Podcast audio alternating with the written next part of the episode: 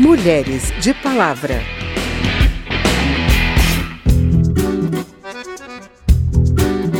O sistema de cotas para candidaturas femininas está em debate na Câmara e o Mulheres de Palavra está acompanhando de perto essa polêmica. Na semana passada, deputadas de diferentes partidos, além de diversas organizações da sociedade civil, criticaram o projeto de lei que desobriga os partidos e coligações de reservar pelo menos 30% das candidaturas às mulheres.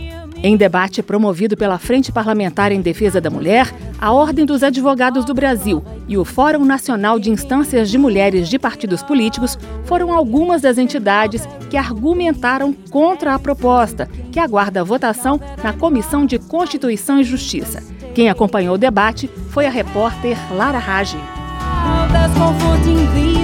Também presente ao debate, a ex-ministra do Tribunal Superior Eleitoral, Luciana Lócio, acredita que a Câmara deveria estar discutindo, na verdade, medidas para garantir a paridade de gênero no parlamento. A exemplo da Argentina, que promove esse debate neste momento, ou da Bolívia, que já tem garantida a cota de 50% das cadeiras para mulheres no parlamento e tem 52% de mulheres no legislativo. Enquanto isso, segundo a ex-ministra do TSE, o Brasil tem a pior representação feminina na política da América Latina. Eu espero viver um dia que nós estejamos aqui a discutir um projeto de lei que proponha a paridade de gênero, que proponha que os partidos políticos sejam obrigados a lançar pelo menos 50%.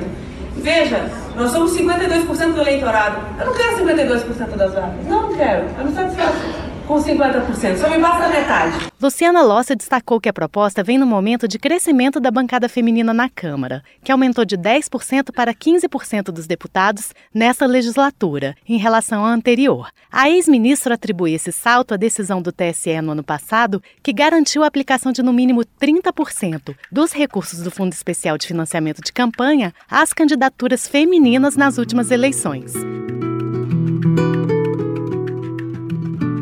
A autora do projeto, a deputada Renata Abreu, reclama que não foi convidada para o debate. A parlamentar diz que o texto que está efetivamente em discussão não é mais o projeto que acaba com a cota de 30% de candidaturas femininas, mas um novo projeto apresentado posteriormente por ela, que tramita em conjunto com o primeiro. Questão política. Então, ali não acaba com a cota, ele mantém os 30%. Se o partido não preencher, ele tem uma punição. E isso que é importante ficar claro. Qual é a punição? deixar a vaga vazia, não pode ser preenchida com o homem. Segundo Renata Abreu, o projeto em discussão garante o um mínimo de 30% de recursos do Fundo de Financiamento para as mulheres, como previsto pela regra atual. Mas o texto fixa que, para cálculo da divisão do fundo, serão consideradas também as candidaturas de vice-prefeitas, vice-governadoras, vice-presidente e suplentes de senador. Renata Abreu garante que metade da bancada feminina é favorável a essa proposta.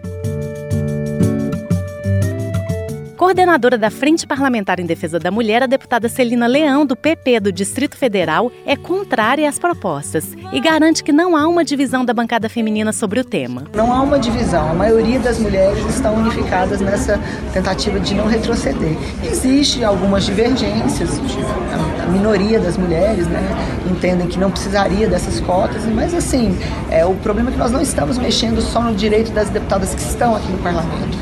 Nós estamos mexendo no direito de todas as mulheres no Brasil que sequer vão ter uma oportunidade de chegar nesse parlamento. Primeira secretária da Câmara, a deputada Soraya Santos, do PL do Rio de Janeiro, acredita que algumas integrantes da bancada feminina vêm priorizando a defesa dos interesses partidários em detrimento da defesa de mais igualdade entre homens e mulheres. Da Rádio Câmara de Brasília, Lara Raj.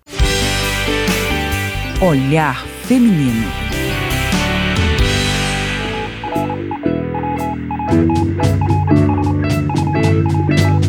Carga mental é o nome que se dá ao esforço de organizar a casa, mesmo quando a execução das tarefas é compartilhada. Quem sabe o horário da natação das crianças? Quem agenda as consultas médicas de toda a família? Quem sabe o que está faltando na geladeira? Normalmente é a mulher, não é mesmo? Para entender um pouco mais sobre esse fenômeno, a repórter Ana Raquel Macedo conversou com a psicóloga Adriane Vieira, que pesquisa as várias jornadas de trabalho das mulheres. A primeira parte da entrevista foi ao ar no último programa. A segunda parte você ouve agora. Adriana, em outra oportunidade a gente falou sobre a situação de carga mental entre mulheres de classe média ou de renda mais alta. E entre as de renda mais baixa, o que, que você nos diz? Ah, eu te diria que ainda é, predomina a, a, mulher, né? Predomina a situação da mulher assumindo, né? É, as tarefas é, de casa. Agora isso varia também de geração para geração, né? É o que eu percebo das gerações mais jovens é, que são mais instruídas, né, ou pelo menos tiveram a oportunidade né, de concluir o primeiro, o segundo grau, na verdade, né, o ensino médio, né, eu percebo por parte, por parte dessas mulheres mais jovens já uma postura de questionamento. Né, o que não existia nas gerações anteriores. E Adriana, você percebe que na educação, e aí a educação infantil, ali lá na base mesmo, é, essas divisões de tarefas que antes eram talvez mais comuns ali na geração das nossas mães, das nossas avós, mas isso tem mudado? É, eu entendo que ela tem que ser diferente. Né? É, eu percebo que esse assunto tem sido introduzido em algumas escolas, não em todas, né?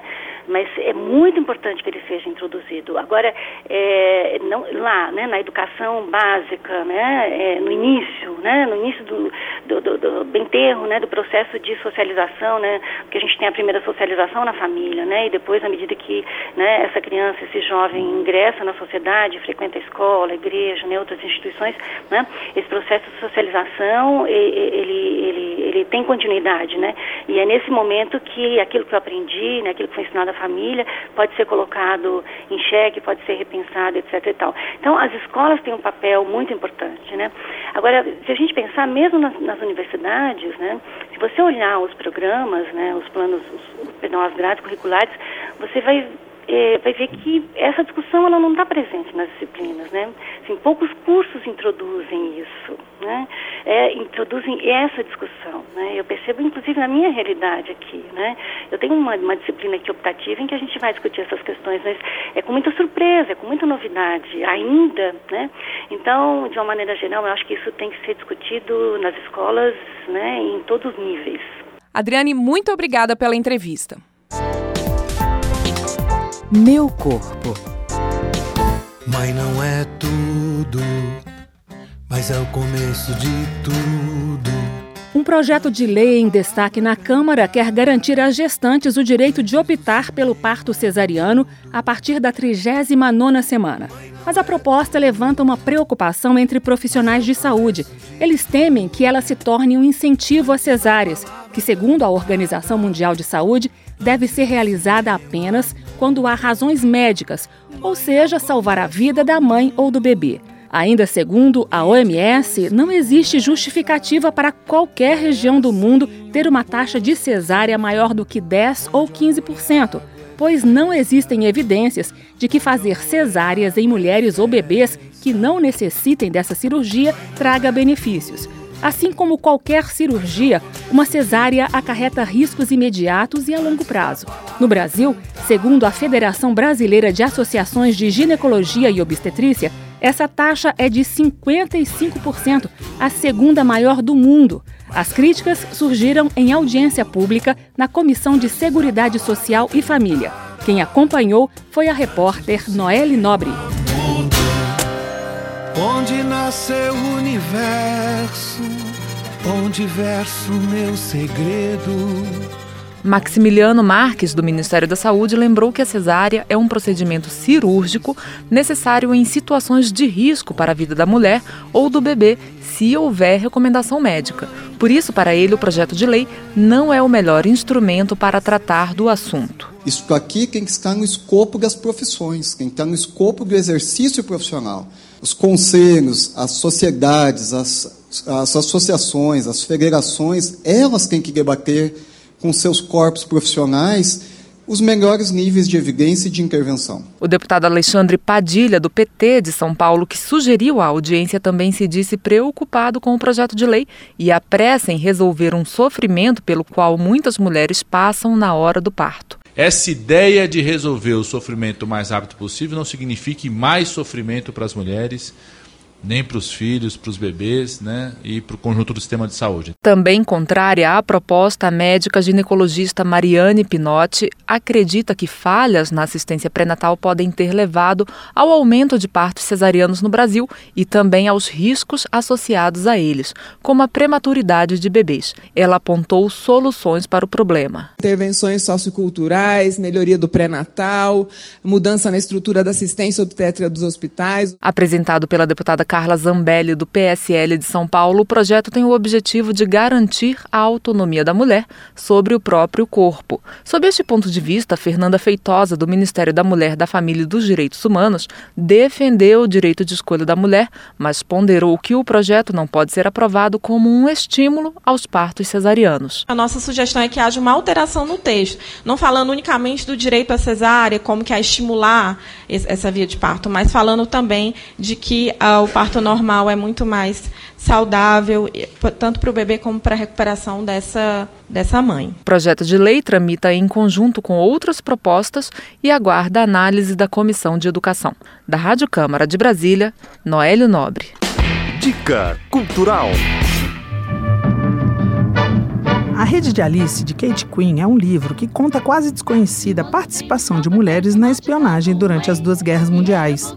Lembremos que a Primeira Guerra ocorreu entre 1914 e 1918, época em que as mulheres eram invisíveis dentro da sociedade. Aproveitando essa invisibilidade, os aliados recrutavam mulheres para repassar informações conseguidas junto aos alemães. Como isso funcionava? Na França ocupada durante a Primeira Guerra, havia muita fome e miséria, mas houve também os que enriqueceram e é justamente nesse ambiente de riqueza criado pelo principal antagonista da história que uma das personagens principais faz seu trabalho, ouvindo as conversas dos oficiais alemães enquanto serve limpa mesas. Com grande competência e muita coragem, as mulheres da rede de Alice conseguiram informações valiosas junto aos alemães, ajudando a acabar com a guerra. O livro nos conta essa história desconhecida ao misturar realidade e ficção. Excelente leitura que mostra que lugar de mulher é onde ela quiser.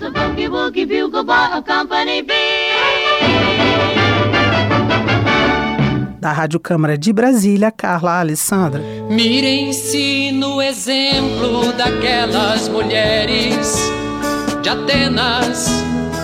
Vivem pros seus maridos, orgulho e raça de Atenas. Bem, esse foi o Mulheres de Palavra com reportagens de Lara Rage, Ana Raquel Macedo, Noelle Nobre e Carla Alessandra. A produção é de Cristiane Baker e os trabalhos técnicos de Vidigal Barbosa e Leandro Gregorini. Apresentação de Carmen Delpino e edição de Verônica Lima. Se você tem alguma dúvida, mande pra gente. O e-mail é radio@câmara.leg.br e o WhatsApp é 61 99978 9080. Guardam-se pros maridos poder e força de Atenas. O Mulheres de Palavra é produzido pela Rádio Câmara e transmitido pelas rádios parceiras em todo o Brasil, como a Rádio Ativa FM 96.7 de Santa Teresina de Goiás. Você pode conferir todas as edições do programa no site radio.câmara.leg.br boa semana e até o próximo programa. Mulheres de Palavra.